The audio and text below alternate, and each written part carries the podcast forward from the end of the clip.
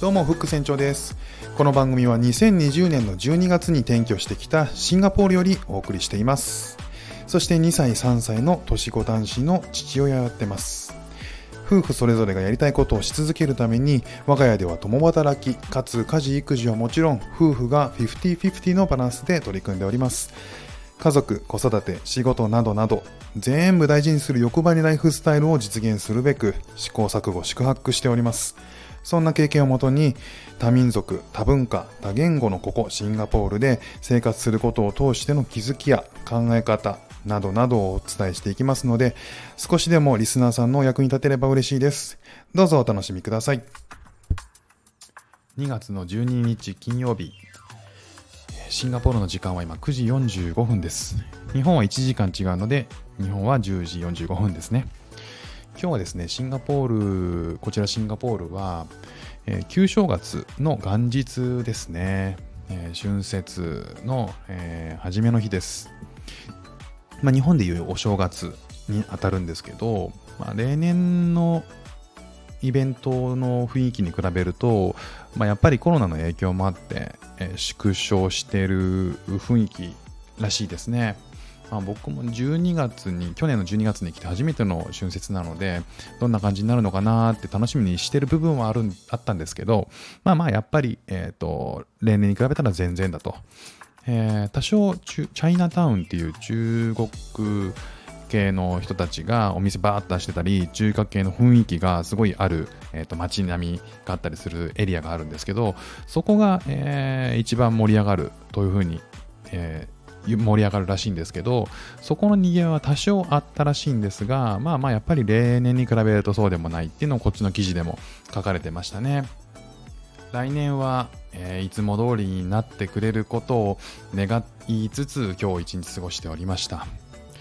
さあ今日お話しするのはちょっと久しぶりに子育てのお話なんですけども、えー最近息子に、えー意識的に声をかけてる言葉がありますのでそれを紹介したいと思います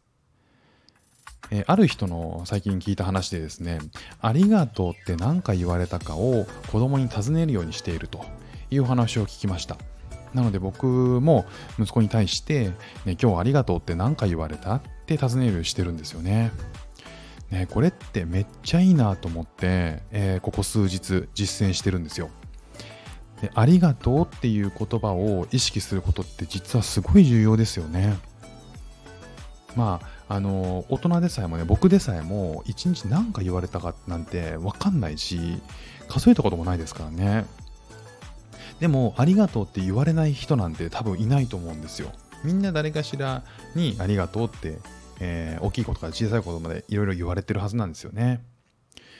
で、最初息子もそれにを聞かれて、分かんないなって言ってたんですよ。ね、上が3歳の子で、まあ、2歳の子には聞いてもまだよくわかんないんですけど3歳の子には、えーと聞いてたら最初わかんないって言ってたんですけど最近は少しずつ答えてくれるようになりましたね、えー今日は、えー、と3回とか、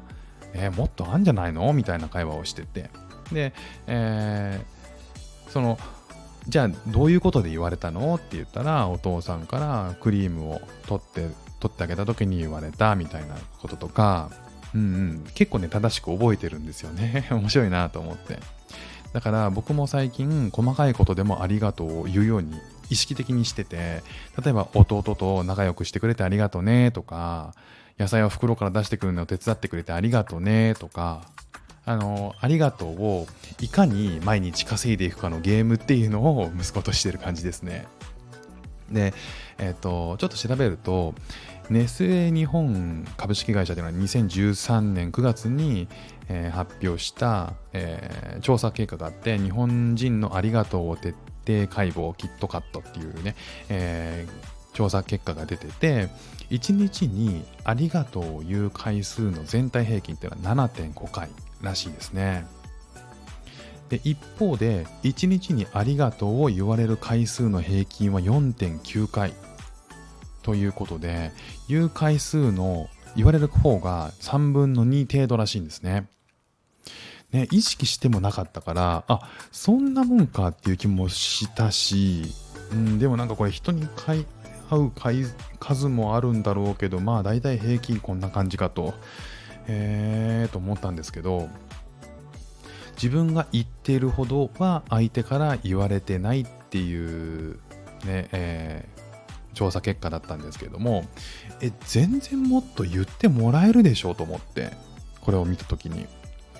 全逆にでも、えーと、意識してないからこそちょっと意識していくだけで、えー、言われる回数は増えるだろうしあのそういったことを息子に対して、えーと、意識してカウントしていこうよっていうゲームをやってる感じですね。ありがとうっていう言葉で言うのも言われるのももういろんな人が研究して本出してますよね。なんかこう言われることで自己肯定感高まるよとか。でもやっぱりこう子供にとって一番あの願ってるのはえー、人のために何かしようって考えられる人に育ってほしいなと思ってて。で、まあ、やっぱりこうそれを意識して、え、生活するだけで少しずつこう何かこうありがとう言われる機会が増えていくと思うんですよね。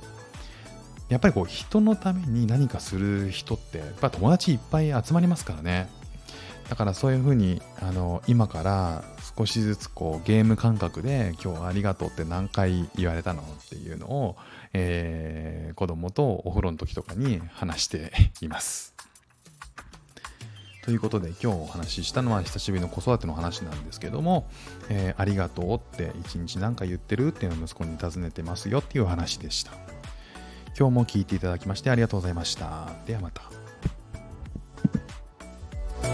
you